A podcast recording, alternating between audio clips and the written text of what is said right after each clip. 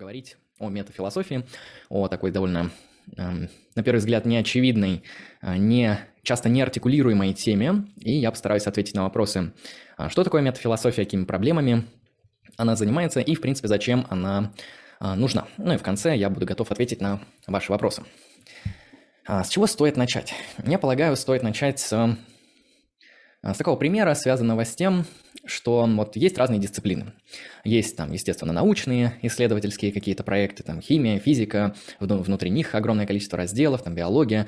Есть гуманитарные исследования, там социология, психология, экономика, юриспруденция, право. И, ну, есть еще и философия. Да, и что такое метафилософия? Метафилософия, как видно по названию, это некоторая дисциплина, некоторый такой исследовательский проект тоже, который пытается ответить на вопрос о том, что такое философия. А, дело в том, что это не так очевидно, потому что мы полагаем, что там биология – это некоторая наука, которая изучает биологические объекты, химия – химические объекты, социология, наверное, изучает некоторые социальные объекты, а, и вот не совсем понятно, что такое философия. Потому что можно, да, сказать, философия – это, наверное, какая-то дисциплина, которая изучает какие-то философские объекты. И тут уже начинаются сложности, что да как. Дело в том, что философию еще и проблема в том заключается, то, что ее от эпохи к эпохе, от философа к философу часто понимают по-разному. Да, кто-то рассматривает философию как особую практику жизни, как некоторую такую деятельность, направленную чуть ли не на самосовершенствование, на там, а, спасение души или что-то подобное. А кто-то рассматривает философию как некоторую форму творческого искусства, а, как такое пространство свободного мышления, где мы можем, обращаясь к тем или иным сложным, а, глубинным вопросам, вот, творить, да, создавать какие-то интересные моменты, в том числе создавать собственную а, личность, собственное некоторое «я». Кто-то полагает, что философия – что-то, что ближе к науке. То есть вот как и наука исследует некоторые проблемы, вопросы, пытается предложить какие-то наилучшие объяснительные теории того, что она исследует, так и философия занимается чем-то похожим. Соответственно, лично я рассматриваю философию вот в этом вот третьем ключе. Я полагаю, что, конечно, философию можно рассматривать и как форму особой там практики, и как форму образа жизни, и, возможно, возможно, как форму некоторого искусства. А, но первое, с чего там я, наверное, начну, а, с того, что определю вот философию в том ключе, в котором я ее а, вижу. И вот, собственно, эта артикуляция будет одним из видов метафилософского исследования. То есть, когда мы как философы, да, задаемся вопросом о том, что такое философия, чем она занимается, какой она должна быть, в том числе нормативный аспект, когда мы исследуем, это все метафилософия. Как же мы можем определить метафилософию? Ну, думаю, когда мы дойдем до вопросов, я думаю, каждый э, захочет там выдать некоторое свое определение, но до этого еще дойдем. А, я лично рассматриваю философию как систематическую практику э, научного характера, можно сказать просто как научную дисциплину, а, которая систематически и обоснованно отвечает на фундаментальные вопросы. То есть у нас есть некоторое пространство фундаментальных вопросов, и какая-то дисциплина ими занимается. Эта дисциплина – философия. Она ими занимается не абы как, она занимается ими систематическим, постоянно и обоснованно. То есть философы, они не просто конструируют какие-то ответы, они собственные ответы пытаются обосновать, выстраивая какую-то онтологическую модель, Философы обосновывают ее, обосновывают ее релевантность и, например, спорят со своими оппонентами, которые обосновывают другие онтологические модели, и они, например, могут вступать в дебаты и прояснять, как говорится, чья онтология лучше. В целом философия, на мой взгляд, сейчас я говорю про современную философию, хотя, мне кажется, и в истории она такой всегда была представлена, выглядит как большая площадка дебатов, как большая площадка споров по фундаментальным вопросам. А, ну, это то, как я понимаю философию, из чего я исхожу. Теперь давайте чуть поглубже копнем в метафилософию. Метафилософия. Здесь первый дискуссионный вопрос философский, да, который нам нужно ответить. Является ли метафилософия разделом философии? Здесь есть два подхода. А, некоторые философы полагают, что метафилософия – это отдельная дисциплина. То есть вот есть, не знаю, химия, физика, философия и метафилософия. Это что-то отдельное. Это связано с тем, что некоторые эм, философы, они полагают, что философия не может исследовать собственный объект. То есть она не может как бы взглянуть э, на саму себя. Так же, как, например, физика не может эм, она может исследовать физические явления, но она не может ответить на вопрос, что такое физическое явление. Вот, или там биологи, когда они исследуют популяцию, они могут описать очень хорошо, как она работает, с чем она взаимодействует, что она составляет, но чем там является популяция, это вопрос философов, философов биологии. Философия биологии как раз-таки это исследует. Вот некоторые философы точно так же полагают, что метафилософия не может быть включена в структуру самой философии, должна быть отдельной дисциплиной, которая будет прояснять, что такое философия. Это не очень популярная позиция, потому что вторая более популярная позиция связана с тем, что метафилософия – это раздел философии, который отвечает на вопросы, связанные с тем, что такое философия и какой должна быть философия, то есть дескриптивное измерение и нормативное измерение философии. То есть, когда мы проводим концептуальный анализ того, что такое философия, или когда мы говорим, какой должна быть философия. Например, у нас есть разные виды философии, мы их сравниваем и говорим, вот эта философия более аргументативная, это менее аргументативная. Здесь более, не знаю, убедительные мысленные эксперименты, здесь неубедительные. Здесь концепции там интуитивно достоверные, здесь интуитивно недостоверные. И мы можем выстроить нормативное определение философии, где вот этот э, тип философии будет более качественным, более предпочтительным, альтернативным таковым не будет являться. Ну, это уже нормативное исследование. А, соответственно, какие вопросы самые популярные в метафилософии? Это, соответственно, вопросы о том, что такое философия. Здесь можно отвечать по-разному вначале, я об этом поднял несколько теорий. А, вторые вопросы, какой должна быть философия. То есть мы можем изобрести некоторое нормативное определение, которое будем внедрять в практику философского исследования для достижения каких-то целей. Да? А, и есть еще несколько вопросов метафилософских. Один из популярных кейсов является философский прогресс. Вот есть ли в философии прогресс? Хороший вопрос, я, наверное, кратенько в него окунусь. Есть такая позиция радикальная, антипрогрессивистская. Она говорит о том, что в философии нет прогресса.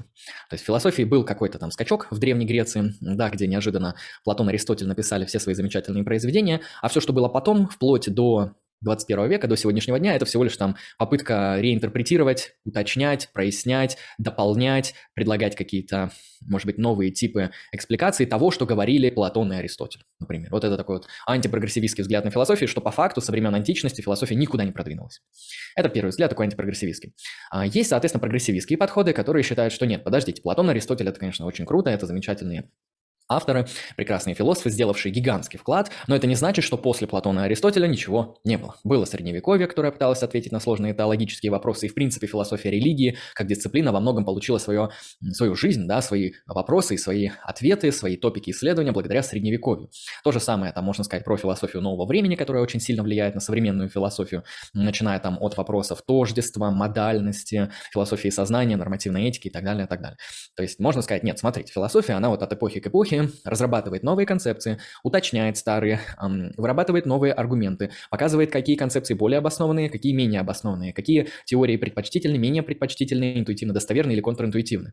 И вот эта теоретическая проработка концепций и является прогрессом философии. Кто-то считает, есть такая более умеренная позиция, которая полагает, что философия, она имеет небольшой, маленький прогресс. То есть можно и на, на графике это изобразить так. Вот у нас имеется до Сократики, это такой вот небольшой подъем, потом очень резкий скачок, это Платон Аристотель, и потом вот, конечно, спад, но в целом идет некоторый подъем. То есть понятно, что а, можно сказать, что философия развивается не как наука, например, естественная, которая так вот, а, ну, по некоторым представлениям, понятно, что дискуссии могут быть, а, где наука развивается вот так чисто прогрессивно, накапливает знания, улучшает технологии, там, не знаю, создает какие-то новые теории и так далее. Наука так постепенно улучшается, а философия, она вот скачками идет. Это раз скачок, прогресс, потом стагнация, скачок, прогресс, стагнация и так далее, и так далее. Вот это вопросы прогресса. Философии тоже дискуссионный прогресс. А, есть интересные вопросы в метафилософии, которые связаны с тем, каковы методы философии. То есть какую методологию должна использовать философию для наилучшего познания тех или иных фундаментальных вопросов. А, ну, наверное, нужно оговориться, что такое фундаментальные вопросы. Ну, в принципе, это все вопросы, которые исследует философия. Какие это вопросы? Это вопросы метафизики, фундаментального устройства реальности, это вопросы эпистемологии, а, то есть теории познания, то, как мы можем познавать мир и так далее, что такое знание, истина, обоснование, а, какие, что такое там убеждение и так далее. И вопросы моральной философии, связанные с теорией ценностей в широком смысле. Это этика нормативная, метаэтика, там, политическая философия, эстетика и так далее, и так далее. Соответственно, в целом философских Вопросов очень много. Есть еще и помимо этих трех основных там, областей в виде эпистемологии, моральной философии и метафизики, есть такие смежные герметичные области, например, философия науки, философия языка, философия религии, философия сознания, ну и так далее. А не будем уходить в древо философии, ибо это, так сказать, очень тяжелый момент, но суть, я думаю, понял. Фундаментальные вопросы – это самые общие, самые широкие вопросы, на которые пытаются философы систематически, аргументативно ответить. А, соответственно, мы можем задаться вопросом, а что же такое вот это вот, какими методами должны пользоваться философы при ответе на собственные вопросы? А, то есть э, мы можем, вот, как ученые, например, как естествоиспытатели, сказать, нам для того, чтобы совершить физическое открытие или получить новые физические данные, нужны лаборатории, нужны там мощные вычислительные мощности в виде компьютеров, нам нужны там, не знаю, эксперименты на коллайдере или что-нибудь еще. То есть нам нужна куча эмпирических приблуд, которые позволят нам делать какие-то открытия.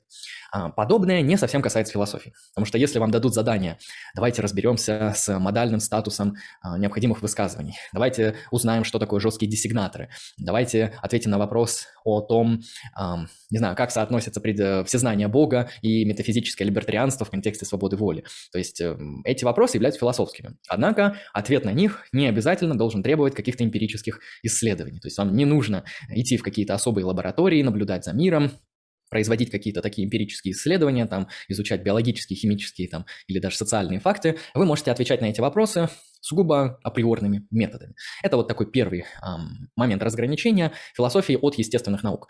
А, конечно, не все позиции считают, что философия, она там не должна никоим образом не обращаться к эмпирическим данным. Некоторые считают, что как раз-таки философия должна быть основана и базирована на эмпирических положениях, получаемых там от естественных наук, но это, опять же, такие натуралистические позиции в метафилософии.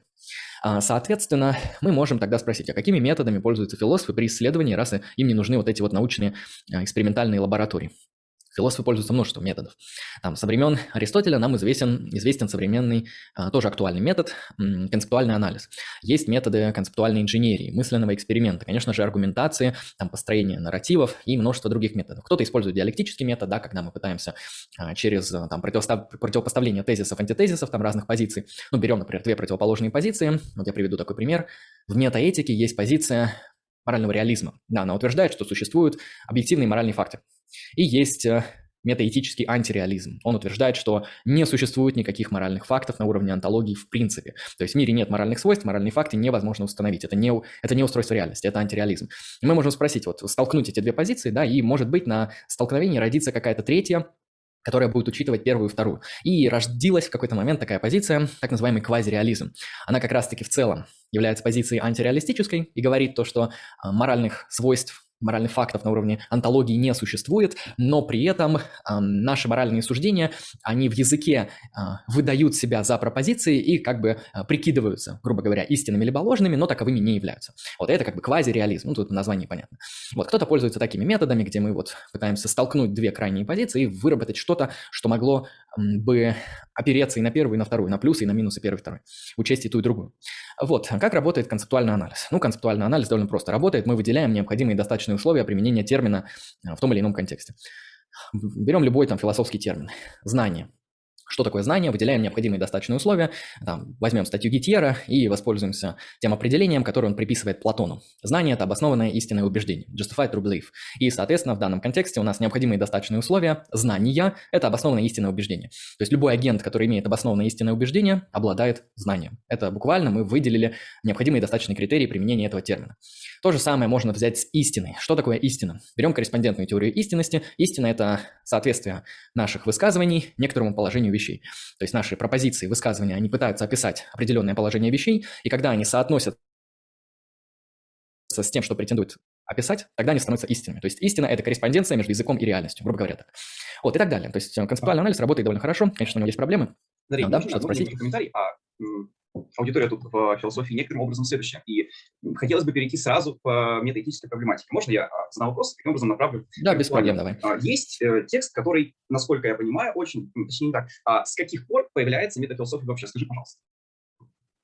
А, ну, это, это вопрос дискуссионный, потому что кто-то считает, что это, например, там, а, работа Ясперса, что такое философия, кто-то считает, что работа Делеза, как она, по-моему, также называется, что такое философия. А, я полагаю, что метафилософия начинается с того момента, когда мы задаемся, в принципе, вопросом о том, что такое философия, о природе философии, то есть о том, чем должна заниматься философия, нам известно и с античности, и со средневековья, да, когда там говорят в средневековье, что цель философии – это служанка богословия, да, то есть прояснять теологические истины рациональным методом, это уже метафилософский ответ, то есть мы определяем философию именно таким образом. Поэтому я думаю, с античности, как только мы говорим, что философия – это там деятельность для освобождения души или что-нибудь такое, где мы определяем как-то философию, мы уже занимаемся метафилософией.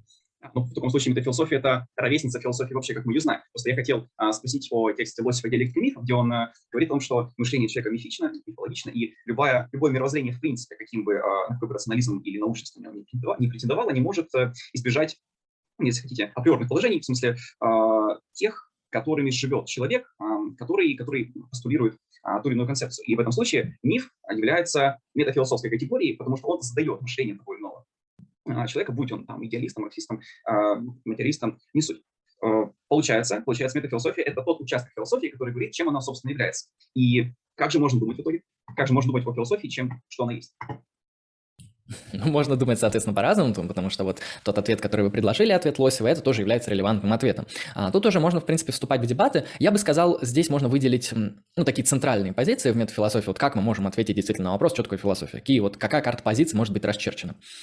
А, ну, первое, я думаю, это разграничение на натурализм и нон-натурализм.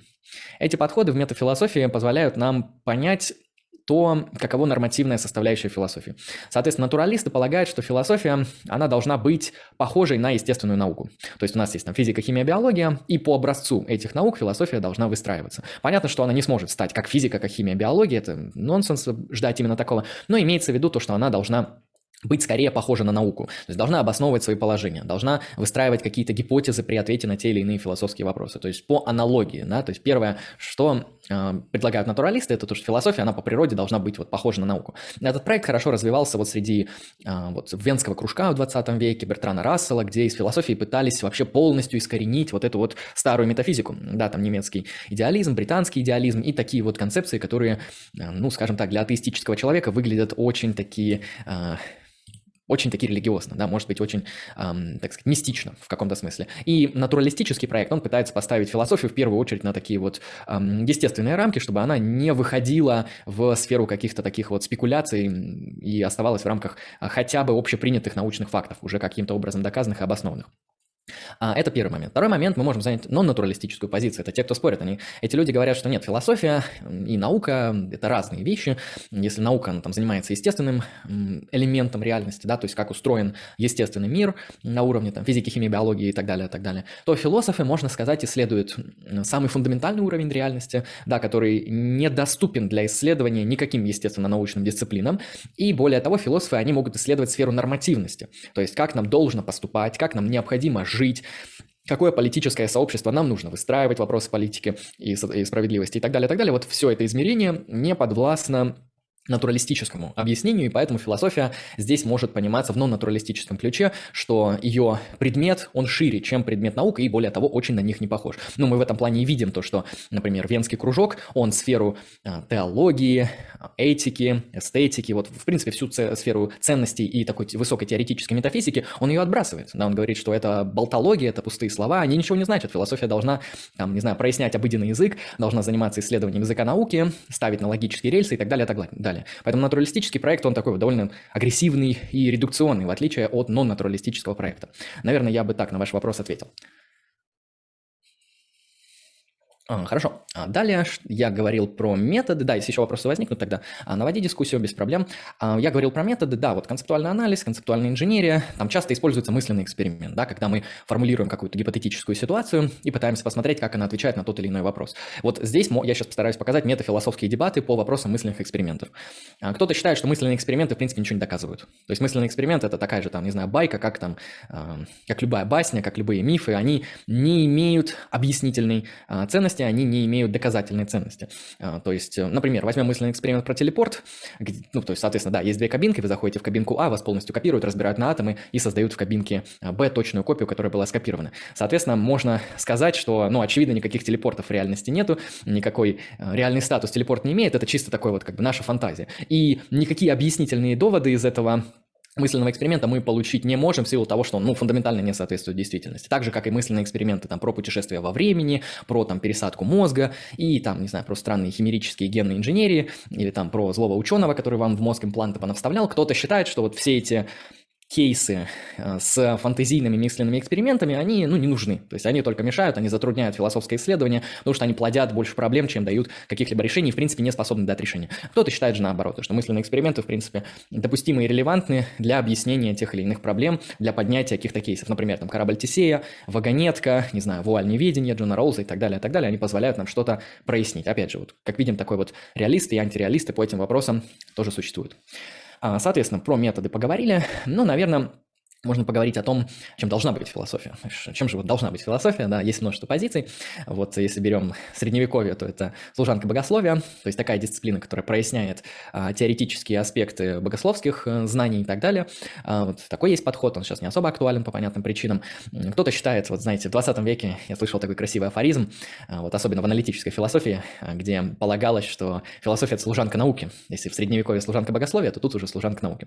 Но опять же, это не совсем уже соответствует актуальному реальному положению вещей, где философия просто пытается как-то ответить на разные фундаментальные вопросы.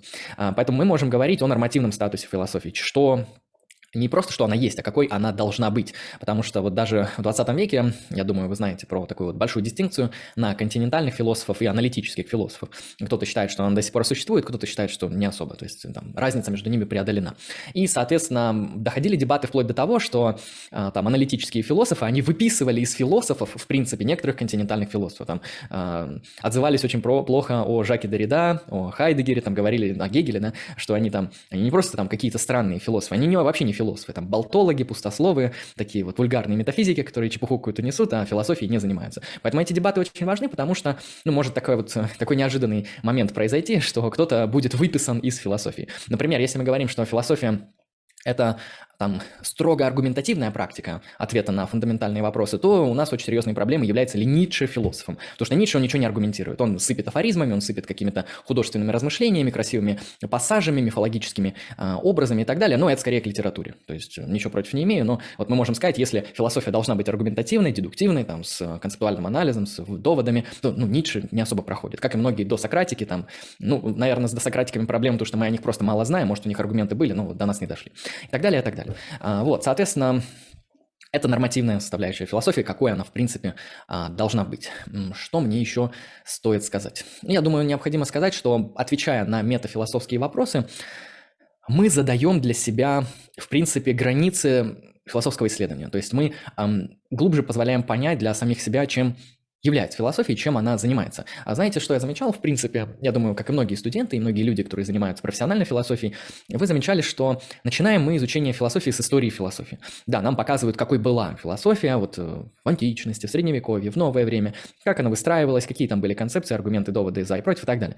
Но за этим историческим исследованием мы редко задаемся вопросом, о чем мы делаем, то есть, а что происходит в принципе, то есть, на что направлена эта деятельность. Она, конечно, может быть очень интересной, мне очень нравится заниматься философией, но задаться вопросом о том, чем является этот процесс, в который вы погружаетесь, я считаю, он тоже довольно важен, и ответить на него может, соответственно, только сама э, философия. Ответив на метафилософский вопрос, чем является философия, мы, в принципе, э, поймем, в каком русле она в том числе и должна э, двигаться. Потому что если мы считаем, что философия мы можем сказать, философия открывает э, структуру реальности. Это реалистический ответ. Мы можем сказать, вот смотрите, есть метафизика, там есть разные разделы. Там модальность, причинность, э, антология, э, пространство и время, там, философия времени. И на, или свобода воли. Возьмем свободу воли.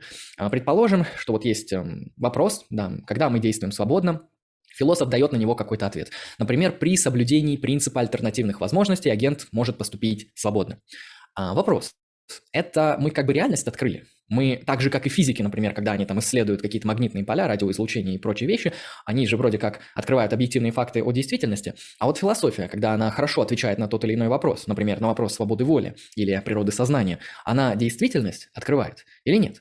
соответственно, реалистические позиции, они полагают то, что мы открываем новые факты и данные о реальности. Да, мы открываем, мы понимаем глубже или хуже, что такое свобода воли, что такое сознание, как работает модальность возможные миры, как э, устроена там божественная божественное существование, как Бог соотносится, например, там, с этерналистскими концепциями времени или еще чем-нибудь, или со свободой воли и так далее, и так далее. То есть мы можем сказать, мы узнаем что-то новое о структуре действительности, философской, метафизической, эпистемологической, этической действительности. А антиреалисты скажут, нет, вы даете ответы, вы изобретаете концепции, вы создаете, знаете, как метафору привести, линзу, интерпретационную какую-то систему. То есть вы говорите, вот есть да, проблема свободы воли, и вот есть такая-то интерпретационная линза, которая говорит, свобода – это соблюдение принципа альтернативных возможностей.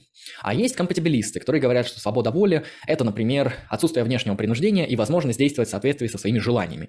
Но есть какой-нибудь там третий лагерь жестких детерминистов, которые полагают, свободы воли нет. Эти вопросы пустые, не имеют смысла. Мы ничем не отличаемся от камней, которые там падают с реки а, или со скалы.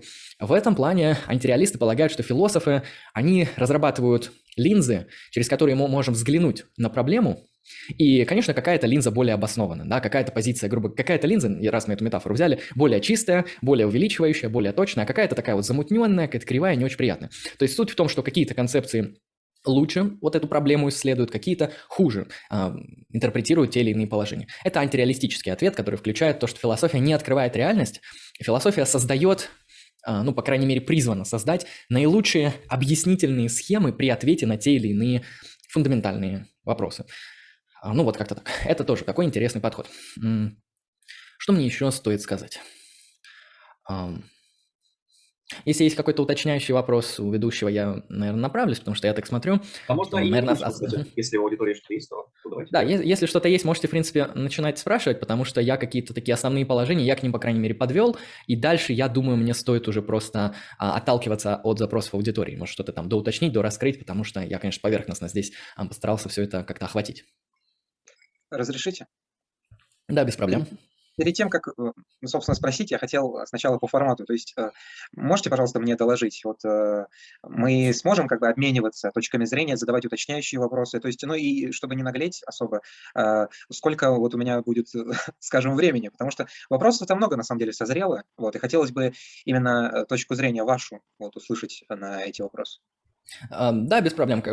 Давайте двигаться, в принципе. Мою точку зрения на какой именно кейс? Потому что я много кейсов поднял. Какой именно интересует?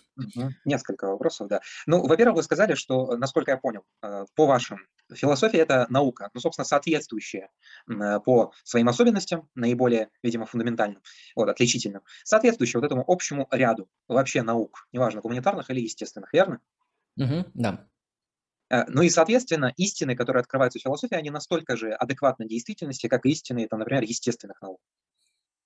Я полагаю, здесь нужно произвести разграничение, потому что я обычно разделяю ну, науки на science и гуманитарные дисциплины. То есть вот science – это для меня все, что связано с естественно-научным исследованием. Это там, физика, химия, биология и смежные с ними а, области, например, астрономия.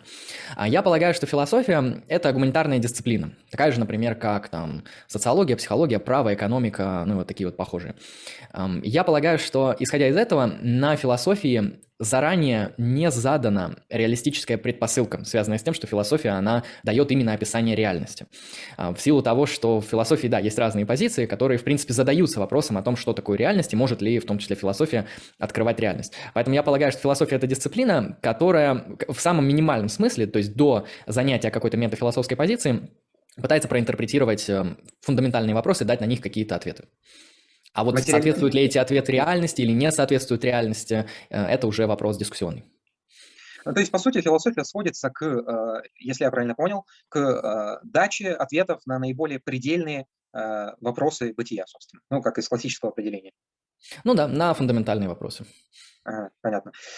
Спасибо. А, скажите, вот а в таком случае, вот у меня просто есть некоторое мнение касательно философов и философствования вообще. То есть вот mm-hmm. я, например, не уверен, что философ это, знаете, как по аналогии. История, историей занимается историк, философией занимается философ э, там, и так далее, и так далее. Э, есть, э, по крайней мере, ощущение некоторое, что философ это нечто либо выделяющееся по каким-то признакам. В общем, первая метафора, которая приходит на язык и на ум, это вот поэт или музыкант, например. Вот. Но все-таки такой более приближенный к реальным. Вот. А вы скажите, вот вы бы как сказали бы, что, кто такой философ? Хороший вопрос. Ну, можно, как говорится, дать э, два подхода, да, минимальный и максимальный. Э, максимальный, конечно, такой, можно вспомнить Платона, где философ – это такой почти царь, э, то есть человек, которому необходимо править, почему? Потому что он знает там объективное благо. Ну, понятно, что такая позиция, она очень претенциозная. И на самом деле, когда люди занимаются философией, в ней возникает вот этот вот определенный пафос, то, что философия, она как-то а, круче, что ли, или выше, или значительнее, чем все другие науки. Вот не знаю, там физики всего лишь исследуют физические явления, а я как философ вообще все могу исследовать, что угодно что могу исследовать, даже более значимое, более фундаментальное. Я, конечно, считаю, что это в основном миф, миф, навеянный Платоном, связанный с тем, что философия, она вот занимает какое-то господствующее положение на фоне других дисциплин. Я полагаю, что философия такая же дисциплина, как другие дисциплины, так, так же, как там одна дисциплина помогает эм, в исследованиях другой дисциплине, например, там данные из биологии могут внедряться в данные о психологии. То есть там биология помогает психологии и наоборот, например. Также я полагаю, что философия может помогать другим наукам прояснять какие-то базовые фундаментальные положения, например, там, что такое причинность, кто является участником естественного отбора, или там, что такое время и так далее, но не возвышаться над ними. Это первое, вот с чем я действительно не согласен, то, что философия – это какая-то вот там царица наук, э, не знаю, там королева всех королев, там главная среди главных. я полагаю, что философ – это просто человек, который систематически и качественно отвечает на фундаментальные вопросы. Он может это делать на кафедре, он может это делать в рамках профессиональных условий, может делать это у себя дома. У меня, знаете, позиция как у Поппера. Карл Поппер, он высказывает такую интересную цитату, что все мы философы. Просто те, кто занимается философией профессионально, реализуют эту потенциальную возможность в максимальной степени. То есть все мы философы, кто-то лучше, кто-то хуже. И философы профессиональные – это просто те люди, которые выбрали заниматься философией Постоянно, вот систематически, потому что а, дело в том, что философские вопросы, они встают перед любым человеком. Может быть, не сразу, но в детстве, я думаю, многие из нас задавались вопросом, а насколько окружающий вокруг нас мир, вот он такой же, ну, реальный он или нет? Соответствует ли мое наблюдение этого мира тому, как этот мир устроен. Или вопросы блага, то есть как правильно поступить, можно ли лгать, что такое справедливость, да, какая модель общества наиболее релевантна и так далее. То есть философские вопросы, они встают перед каждым рано или поздно. Но философ – это тот, кто отвечает на эти вопросы аргументативно, систематически и обоснованно, я так полагаю. Спасибо. Я вот, э, у меня, я полагал, что в принципе, я не полагал, какой ответ вы дадите, но у меня все равно был вопрос, который, судя по всему, отпал, но, может, не отпал.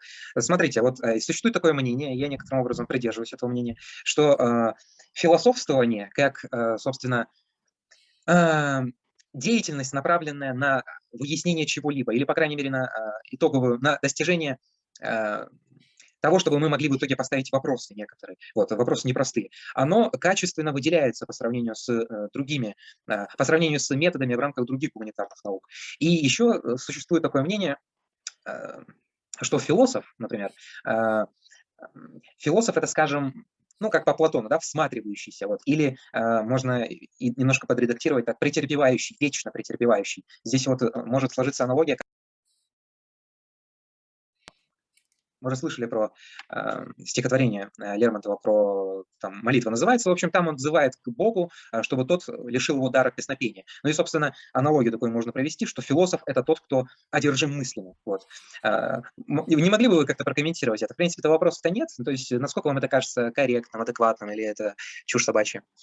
Ну, я не думаю, что это чушь. Я думаю, в каждой метафоре есть доля смысла. Единственная проблема метафор и аналогий ну, заключается в том, что их можно там, натягивать как угодно, куда угодно. То есть я то же самое могу сказать там про химика. Это человек, одержимый мыслью, вот его прям трясет, он хочет разобраться с химическим устройством действительности, вот и так далее, и так далее. То есть проблема метафор, наверное, заключается в том, что толковать их можно как угодно. А, но я полагаю, да, то есть философия – это, ну, перейдем на такой психологический язык, философия – то, что зажигает огонь. В человеке то, что в каком-то смысле позволяет ему прикоснуться к истине, да, э, в том или ином смысле. Философия также меняет обыденные представления наши. То есть э, философия, наверное, это одна из тех единственных дисциплин, которая подрывает обыденность. То есть мы всегда знали, как правильно поступать, мы всегда знали, э, что такое знать.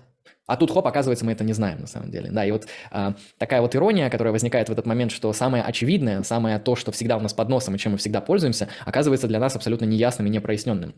И философия, наверное, это та эм, вообще практика, да, которая зажигает вот этот огонь, где человек, он пытается разобраться со всеми этими вопросами и найти на них ответы. Потому что эм, загораются немногие, но вот те, кто загорелись, они ищут. Так что да, я, наверное, соглашусь, что философ – это человек, одержимый мыслями. Но я не думаю, что это только лишь философ. У меня заключительный вопрос, спасибо вам за ответы. Э, собственно, вы, насколько я понял, подтвердили э, мысли, э, тезисы Петра Кирилловича про э, то, что метафилософия начинается вместе с философией. Ну, в принципе, это неоднократно мы, постоянно мы встречаем, если работаем с, какой-то, с каким-то полемическим произведением, мы встречаем, ну, собственно, некоторый взгляд объяснения того одним философом, как и почему другой философ создал вот этот вот концепт. Интересно было бы поразмыслить, этот философ, который объясняет, как и почему другой философ создал концепт, думает ли он о том, каким образом он, собственно, проясняет себе вот эти вопросы. И если думает, то сможет ли он подумать о том, что он думал, то есть э, плодить эти уровни метафилософские. Вот э, скажите, э, вы как считаете, в этом вообще есть смысл? Ну, допустим, я делаю некоторые выводы, затем думаю о том, почему я сделал именно такие выводы, как я делал эти выводы, а затем думаю о том, как я делал выводы, о том, как я делал выводы. В этом есть смысл? А, ну, я думаю, мы можем остановиться на таком вот базовом представлении о прагматике. И, конечно, нам ничего не мешает уйти вот в этот вот э, регресс мета-мета-мета-мета-мета э, философий. А, там просто есть даже позиция, наверное, я не проартикулировал, что а, метафилософия – это раздел социологии. То, что вот есть философы, они там занимаются практикой своей, а есть социологи. А социологи исследуют такую группировку людей, как философы. И вот это метафилософия, как бы взгляд на философов со стороны. Вот это тоже одна из позиций, где метафилософию пытаются редуцировать до социологии. Я думаю, ну, не обязательно. То есть, конечно, мы можем этим заниматься, однако вопрос зачем. То есть это позволит нам что-то допрояснить, позволит ли нам что-то понять. Если да, то пожалуйста, но обычно хватает одного уровня, уровня мета.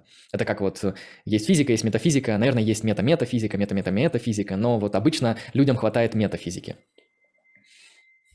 Спасибо вам за ответ, у меня все. Здравствуйте, коллеги. Можно я включусь? Тоже пару вопросов задам. А, да, у меня а, следующий вопрос. А, вот, а, когда вы, Андрей Сергеевич, давали определение... Меня слышно вообще? Да, да, слышно. Ага, хорошо. когда вы давали определение философии, вы указали, что там было упомянуто, философия – это практика определенного рода, да, практика, занимающаяся определенными а, вопросами. А, у меня хотел бы здесь уточнить, а, практика, как правило, предполагает предмет приложения, причем, ну, скажем так, а, пошло говоря, во внешнем по отношению к мысли мире. А, в этом отношении, как бы вы сказали, предмет философии как определенной практики, каков, что это за предмет? Предмет философии – это фундаментальный вопрос, конечно же, в данном контексте. А почему я считаю, что философию стоит называть разновидностью практик? Ну, потому что философия – это все же деятельность. То есть, если мы пронаблюдаем даже чисто такой социологический, исторический, философия – это не просто, ну, какие-то там мертвые тексты. Философия – это культура дискуссии, это культура дебатов, обсуждений, доводов за, против. Они могут быть очными, заочными и так далее. Там, не знаю, очевидно, со времен античности философия – это вот постоянная там, попытка там, донести свою позицию и сделать ее более обоснованной, а позиция оппонента как-то подорвать. И я думаю, что философия – это деятельность, конечно, то есть это форма практики. На что она направлена, отвечая на ваш вопрос, на фундаментальные вопросы, то есть на самые общие вопросы. Я полагаю, что этот список он в том числе задается в рамках того, что сама философия сейчас вот актуально исследует. И вот, как я вначале обозначил, это там три широких вот кластера а, широких вопросов, да, это там, метафизика, эпистемология, моральная философия. Спасибо. А, я здесь хотел бы еще добавить, это уже не, не, в рамках, э, скажем так, не, не претендуя на истинность, а скорее в рамках э, предложения, возможно, если это покажется нам интересным всем, дискуссии, что а, если предмет философии как определенной практики является теоретическим, то есть, грубо говоря, а, тем самым мы некоторым образом нам придется разграничить, например, там, инженера сантехника и философа, да, или, или там условно вы упоминали про экспериментаторов, и даже э, физика, который проводит эксперимент, да, физический. То есть поскольку первые трое, даже, даже физик, хотя физик здесь были бы определенные вопросы, про, э, манипулируют предметами, реаль, скажем так, реального мира, да. А, в таком варианте философ, как задающийся вопросом, вопросами наиболее фундаментального характера, занимается на, на мой взгляд, опять же, если, как бы, если мы можем подискутировать очень хорошо, на мой взгляд, занимается не столько практикой, сколько спекуляцией. Э, в высоком смысле слова, конечно, да, как там у было, да, зеркало природы и так далее. То есть это определенное моделирование э, относительно внешнего мира, но не работа с предметами внешнего мира. Вот э, как вы думаете, в чем в данном случае практичность именно заключается? Что философ меняет в мире, занимаясь теми самыми практикой, практикой а, обращения, вопрошания наиболее фундаментального характера, да, обращения тем самым наиболее фундаментальным вопросам. Я, наверное, для начала постараюсь прояснить некоторые словоупотребления. Я здесь слово «практика» не употреблял в каком-то жестком значении, там, или в марксовском значении, или в каком-то другом философском, хайдегеровском. Я употреблял практику из обыденного языка, то есть практика как некоторая деятельность. Поэтому я, с моей точки зрения, она может быть как теоретической э, деятельностью, да, когда мы там занимаемся теоретическими вопросами, так и практической. А, отвечая на ваш вопрос, есть ли, вот я его так сформулирую, а есть ли у философии некоторое практическое приложение? То есть, грубо говоря, есть ли практическая философия? А, с моей точки зрения, есть. С моей точки зрения, такой раздел философии, как моральная философия, он по большей части является практическим. То есть, если там действительно метафизика, эпистемология – такие теоретические области философии, то я, конечно, полагаю, ну, я просто сам, э, так сказать, занимаюсь в основном метаэтикой, политической философией и нормативной этикой. Я, конечно, знаю, то, что философия имеет такой довольно большой прикладной пласт. И если брать такую самую прикладную область философии, то это, конечно, прикладная этика. Когда мы задаемся нормативными вопросами конкретных практических ситуаций. Например, я спрашиваю, допустима ли генная инженерия, допустимы ли аборты, э, можно ли э, вводить э, какие-то ограничения на основании там, повышения уровня безопасности в вашем сообществе и так далее. То есть можно ли лишать людей там свободы передвижения ради повышения уровня безопасности и так далее.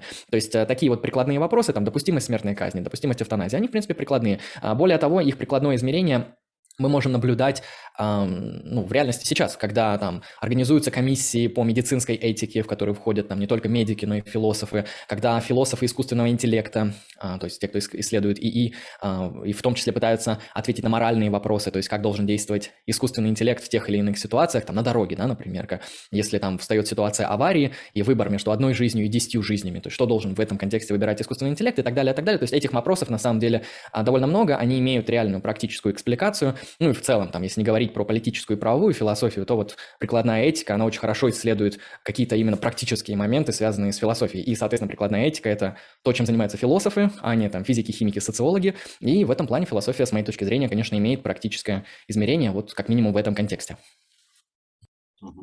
А, хорошо, понял, спасибо. А, и вот дальше, если двигаться, вот а, упоминали там в определенный момент по поводу дискуссии о том, есть ли прогресс в философии. А, я, знаете, вспомнил, если не ошибаюсь, не так давно в неискусственный интеллект приходил Васильев, и э, там, как там называлось, зачем нужна философия, да, вечный, вечный вопрос у тех, кто философами не является, наверное. А, и там Вадим Валерьевич говорил о том, что прогресс все-таки есть, причем ну, достаточно уверенно говорил, да, что мы в определенных вопросах, причем как раз, вот, опираясь на то, что вы сказали, как раз про этику, прежде всего, говорил, что этические вопросы мы там, мы в них, скажем так, разбираемся лучше, чем разбирались там Платон с Аристотелем, да, и до Сократики.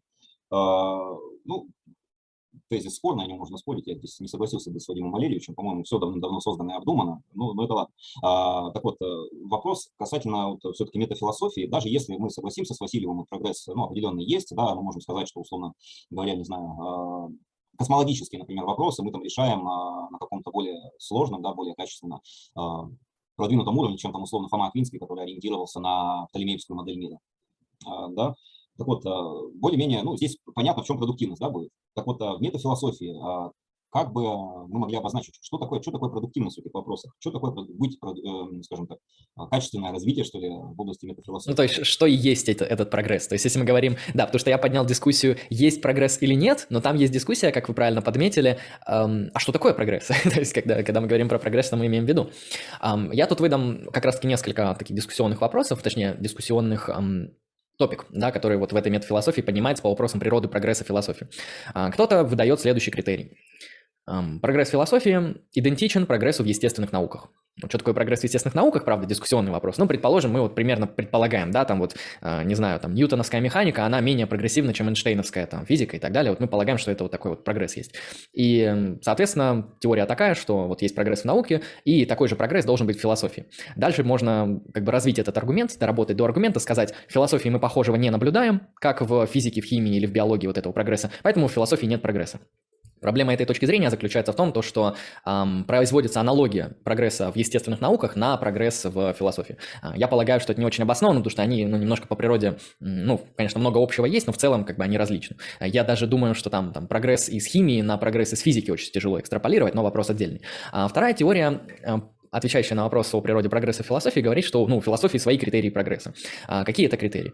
Это одна из позиций, да, она такая концептуалистская, нереалистическая, она полагает то, что философия с момента своего появления до современного времени намного более лучше и качественней проработала карту возможных позиций и прорабатывает их.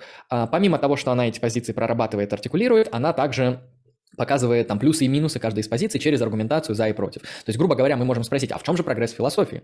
И мы можем, например, взять э, этику Аристотеля, нормативную этику Аристотеля, этику добродетелей, и можем взять э, нормативную этику аристотелевскую, ну, в смысле, ари, неоаристотелизм, который возникает в 20 веке. Это там э, Филипп Фут, Элизабет Энском, Ализдер Макентайр и другие авторы. Они тоже аристотелики. Вопрос, они что-то новое добавляют, они где-то делают прогресс. А тут многие согласятся, что да, они намного лучше дорабатывают ту же самую позицию Аристотеля, находят более качественные аргументы, производят тонкие дистинкции, которые не были произведены. И вот э, прогресс философии заключается, грубо говоря, в проработке вот этих теоретических позиций, пока, э, хорошей их артикуляции. А, вот. И здесь уже можно сказать, да, то, что прогресс в философии присутствует. Ну, есть более такие релятивистские позиции, связанные с тем, что ну, прогресс вообще любой может быть. то есть, э, не знаю, вот скажете вы завтра, что философия, вот как Карл Маркс, а философия – это то, что меняет общественную практику. Вся предыдущая философия там не меняла общественную практику, а вот там марксизм поменял общественную практику. Сделал он это хорошо или плохо, вопрос дискуссионный, но вот если философия не меняет общественную практику, она не дискуссионная. Тогда мы можем начать аргументировать, смотрите, благодаря философам была поднята проблема прав животных, прав окружающих среды, прав женщин, то что там первая волна феминизма, там права животных, права окружающей среды и так далее, это все философские студии в основном. Там. Отмена рабства во многом, а в Америке это тоже там результат философских дебатов и так далее, и так далее. И мы можем сказать, смотрите, философия улучшает мир, да, где-то да, где-то нет, но вот там, где улучшает, там есть прогресс. А, я склоняюсь к позиции, то, что философия, она прогрессирует, потому что она лучше прорабатывает собственные позиции. Потому что если мы вот берем ну вот возьмем топику универсалии, а, там есть разные позиции. И со времен Платона, на мой взгляд, было сделано довольно много. То есть если Платон занимает всего лишь одну позицию и хорошо ее артикулирует, на мой взгляд, это так называемый э, трансцендентный реализм или, как его еще называют, э, ну, радикальный реализм, да, там, где универсалии, они существуют как бы по ту сторону наблюдаемого мира, то есть она, они не имманентны, и они как бы определяют наше наблюдаемое бытие.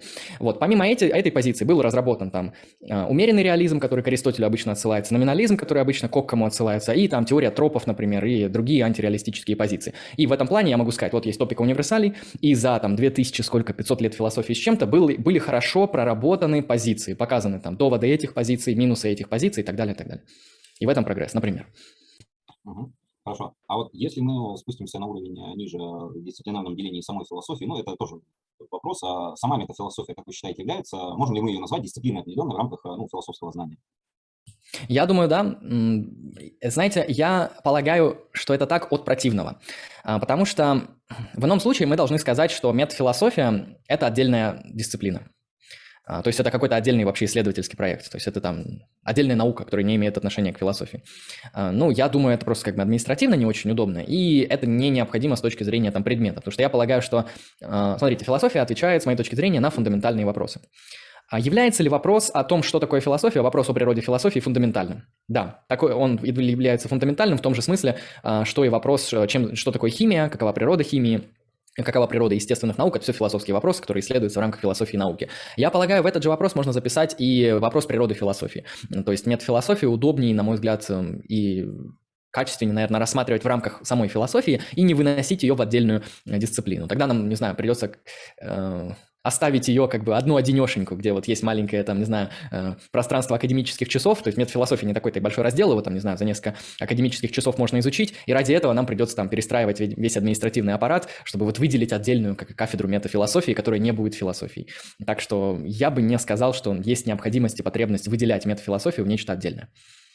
Мало того, здесь еще аргумент третьего человека, обратите внимание. Для того, чтобы обосновать принадлежность, э, отличность метафилософии от философии, нам нужно будет э, заняться бесполезной работой а, по выделению а, свойств, по которым они отличаются, и так далее, и так далее. Бесконечный путь, но об этом чуть позже. Так вот, если э, метафилософия является философской дисциплиной, тогда, а, ну, вы, в принципе, описали, что прогресс, продуктивность в самой философии может, мы можем его увидеть. А продуктивность самой метафилософии, как философской дисциплины, в чем может выражаться? То есть, представьте себе есть у нас метафилософ, который задается вопросом, а, я слишком мало рефлексирую о природе философии, я должен рефлексировать больше, я должен быть еще более успешен. Вот, положим, он даже становится более успешен, да, он там а, лучше, да, метафилософствует. В чем это будет выражаться, ну, собственно, в рамках а, прироста, не знаю, условно, если это возможно, философского знания?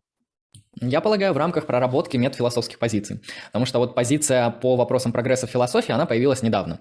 Она появилась где-то во второй половине 20 века, ну, я имею в виду за аналитическую философию, где, я, к сожалению, не вспомню сейчас имя автора, а, была выдвинута статья, по-моему, «No Progress in Philosophy». Соответственно, там отставился тезис, что в философии нет прогресса, вообще никакого нет. То есть она вот, Платон, Аристотель и все, и как бы все остальные там, сколько там, очень много лет философии, это, ну, чепуха. То есть их можно не читать. Как говорится, вся философия, заметки на полях Платона, только это звучит как метафора и какой-то такой красивый афоризм, а вот там была такая академическая статья с аргументами, с доводами, а, с экспериментами мысленными.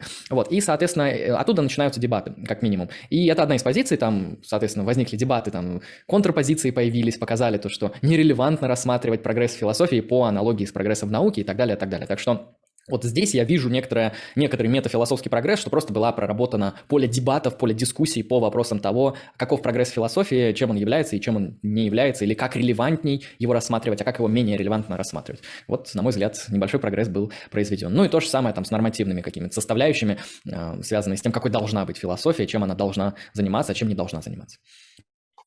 А, да, если позволите, последний вопрос. Ну, на самом деле, не очень много, но я, как бы, я уже явно узурпировал больше дискурса. Ну, последний все-таки, он, мне кажется, предметным довольно. Вот, а, заметьте, обратите внимание, вопрос, что такое философия, может, а, им может задаться и не философ тоже.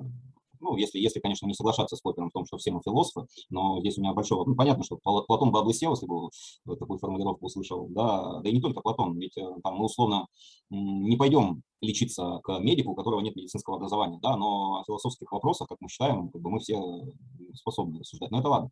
Вот. Мне кажется, подлинным, на самом деле, метафилософским вопросом было бы не что такое философия, потому что им ну, кто угодно может задаться, а вопрос, а что, как по-философски задаться вопросом, что такое философия.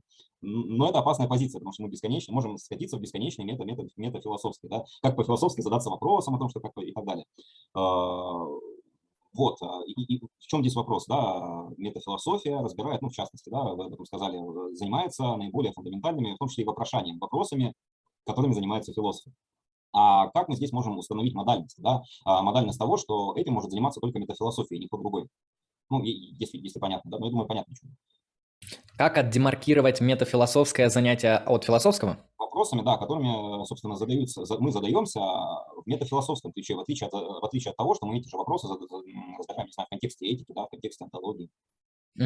Я думаю, довольно просто. Так же, как мы довольно часто интуитивно демаркируем там вопросы эстетики и вопросы сознания и метафизики, также мы можем продемаркировать вопросы метафилософии а, в силу того, что метафилософия, она исследует конкретные вопросы, связанные с тем, чем является философия. Ну, например, вопрос, чем является сознание, вот этот вопрос, философский вопрос, да, природа сознания, антология сознания, метафизика сознания, этот вопрос не исследует, чем является философия. Так же, как вот вопрос, эм, какой поступок считать правильным, нормативная этика, он не исследует вопрос, чем является философия. А вот вопрос, чем является философия, за ним задается вопрос, чем, чем является философия. Я думаю, оно ну, просто интуитивно видно. Если для кого-то, я думаю, это не интуитивно, например, да, мы можем сказать, а почему это не то, а тогда мы можем просто обратиться к актуальным сложившимся дебатам, которые обычно приписывают ну, сейчас к метафилософии. То есть это дебаты прогресса, это дебаты там, дескрипции философии, нормативного описания философии, ну и так далее, и так далее. И вот сказать, что вот именно эти вопросы являются метафилософскими, потому что их исследуют именно в рамках метафилософии. Спасибо за ваши ответы. А, ну, я бы еще там позадавался, ну ладно, остановлюсь на этом. Петру Кирилловичу, наверное, передадим слово, кто у нас дальше. А разрешите, можно еще один вопрос задать? Даже не столько задать, сколько вернуться к вопросу, который вот был озвучен. А, ранее, про практическую часть философии, эм, то есть ее практическую применимость. Ну, во-первых, хотелось заметить, что э, Маркс-то не говорил о том, что философия, с помощью философии мы преобразовываем мир, он говорил о том, что это бы должно происходить по-хорошему, должны изменять мир философы.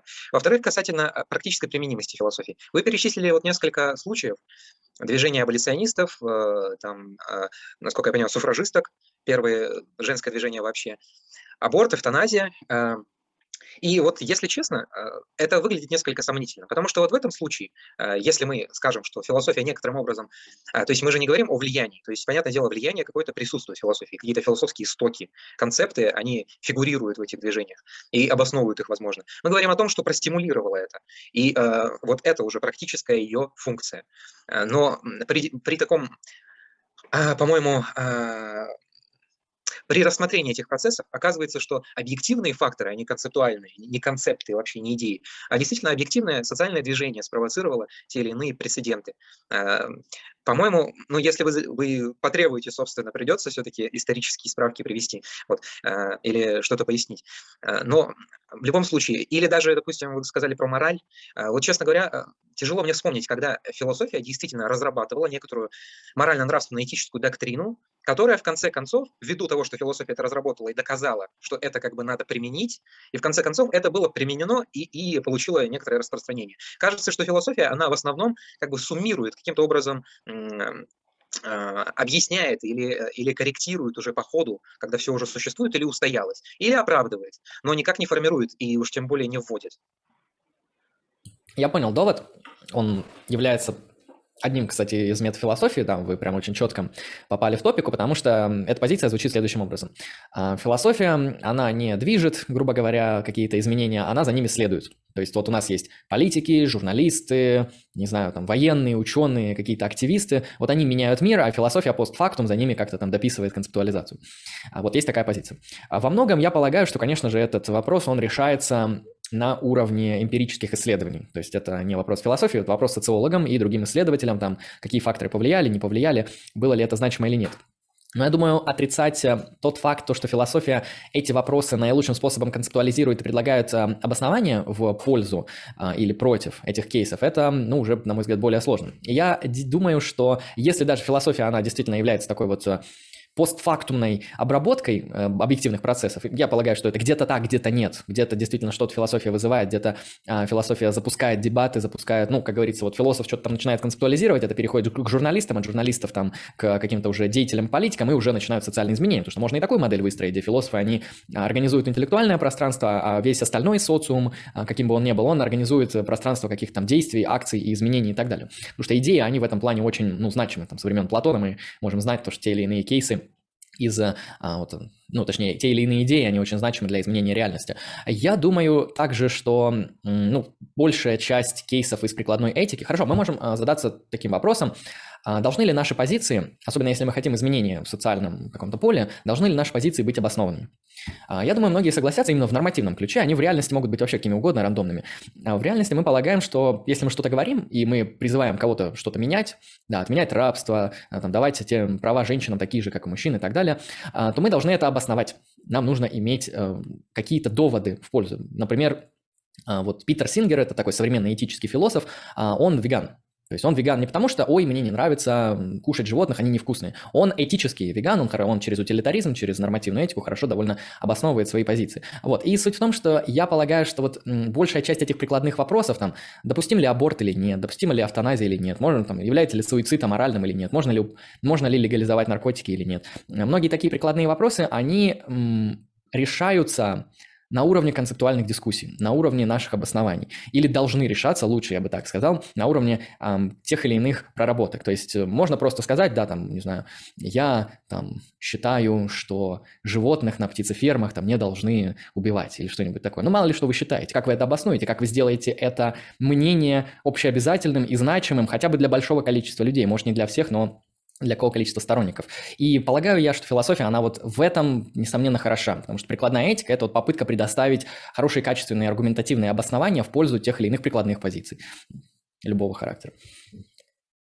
Спасибо.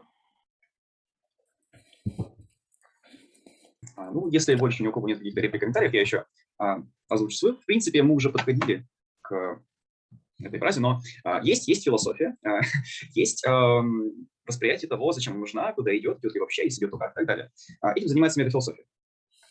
Э, возможно ли такое положение вещей, когда разных подходов в метафилософии становится достаточно много, чтобы уже их начинать структурировать, и тогда мы уже в силах пророчить вход в дурную бесконечность, когда у нас нет метафилософии, отвечающие на вопросы, куда идет то, которое отвечает на вопрос, куда идет то, и так далее и тому подобное. А, хорошо это или плохо, может ли оно быть, а, и какой в этом смысл?